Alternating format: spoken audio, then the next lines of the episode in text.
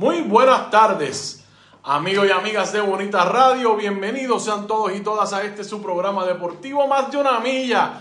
Yo soy Rodrigo Otero Goico. Estamos en vivo en el estudio Guiguito Otero en Puerto Rico, para el mundo entero, pero tenemos algunas situaciones que nos inhabilitan de hacer el programa en la producción como los tenemos acostumbrados. En el área de Guaynabo ha llovido un montón, pero cuando digo que ha llovido un montón, ha llovido bastante. En esta área, en, en este estudio particularmente, hay luz, pero hay algunos sectores del área de Guaynabo que no tienen energía eléctrica, incluyendo los postes o los centros de donde está la luz de de la energía que usan los servicios de Internet. Por lo tanto, aquí se cayó el Internet hace escasamente 10 o 15 minutos. Por lo tanto, estamos a través de nuestro teléfono cumpliendo con todos ustedes haciendo el programa como todos los lunes, martes, miércoles, jueves y viernes a las 6 de la tarde. Como todos los lunes, Carmen Anita Acevedo estuvo a las 8 de la mañana en Noticias con Café y ahí le trajo toda la información y análisis, a pesar de otros contratiempos que tuvimos en, la, en, el estudio Roberto el Indio Acevedo. Bonita radio con el compromiso que tiene con todos ustedes siempre. Aquí les traemos toda la información y el análisis. Lamentablemente en el día de hoy en el programa no van a ver las imágenes que yo tengo, los tengo acostumbrado a tener mientras hablo de los temas. Pero pues esto es lo que trajo el barco. Aquí estamos en Bonita Radio como siempre. Gracias a nuestros auspiciadores, a la cooperativa Seno Gandía y a Buen Vecino Café. No se olviden amigos y amigas que estamos a través de nuestras plataformas digitales, iBox, iTunes, Spotify. Google Podcast que nos puede escuchar a cualquier hora y en cualquier lugar. Y estamos aquí en nuestro canal de Facebook y nuestro canal de YouTube como Bonita Radio no se olviden que también estamos en Twitter como Bonita-Radio y en Instagram como Bonita Radio. Así es que vamos para encima. Hoy vamos a estar hablando de. Hoy amaneció Puerto Rico en los mejores 10 del mundo en el baloncesto femenino. También vamos a hablar del baloncesto superior nacional femenino, que una cosa está atada con la otra inauguró el torneo el pasado sábado, ahí estuvimos y para allá vamos hoy, ahorita cuando acabemos el programa.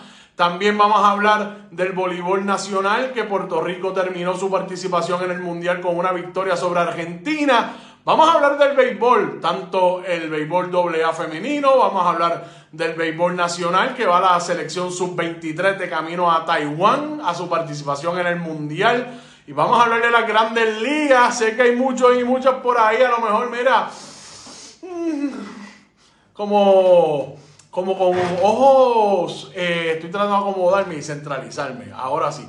Con ojos a wow por lo que pasó este fin de semana. Si acabaron las series de Wildcard, ya está todo definido para las series de campeonatos divisionales.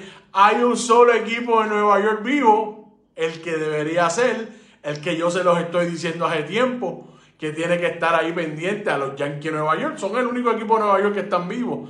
Vamos a hablar de ese colapso de los Mets de Nueva York y vamos a hablar de Yadier Molina, que tuvo su último juego este fin de semana eh, en las grandes ligas. Se eliminó San Luis, por lo tanto, Yadier Molina terminó su carrera como jugador de las mayores. Así que vamos por encima, vamos a empezar con el primer tema. Baloncesto Nacional Femenino. Amaneció el ranking de la FIBA hoy con Puerto Rico en las primeras 10, las mejores 10 del mundo. Ahí están las boricuas eh, clasificadas. Ahí está, perdón. Y Puerto Rico llega a, este, a esta posición mundial después de muchos años de sacrificios, de cambios, de evolución de compromiso y de ejecución. Eso es lo que podemos hablar de la, de la selección nacional o el programa nacional de baloncesto femenino.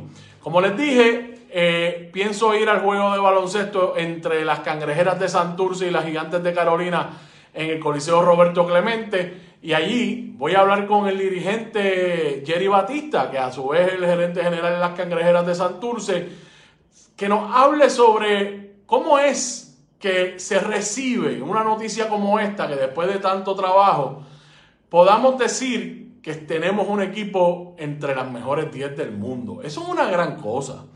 Yo le consulté hoy al, compañero Carlos Uriarte, historiador del deporte puertorriqueño. ¿Cuántas veces Puerto Rico ha estado en las mejores 10? La contestación fue rápida. En mujeres nunca, con excepción de ahora. Y en hombres hemos estado una o dos veces. Pero fuera de eso, en algunas generaciones pasadas. Pero fuera de eso, es la primera vez en mucho tiempo que Puerto Rico tiene un equipo de baloncesto en, los mejores, en las mejores 10. En este caso, hay personas que les gusta hacer la diferencia entre hombres y mujeres, femenino y masculino. Yo creo que deberíamos, para eliminar esa diferenciación, esa diferencia, esa, esa barrera que divide, que es el programa de baloncesto puertorriqueño, en la rama femenina, claro, son dos programas distintos y por así sí se puede diferenciar. Están en las mejores 10. ¿Te está gustando este episodio? Hazte fan desde el botón Apoyar del podcast de Nivos. Elige tu aportación y podrás escuchar este y el resto de sus episodios extra. Además, ayudarás a su productor a seguir creando contenido con la misma pasión y dedicación.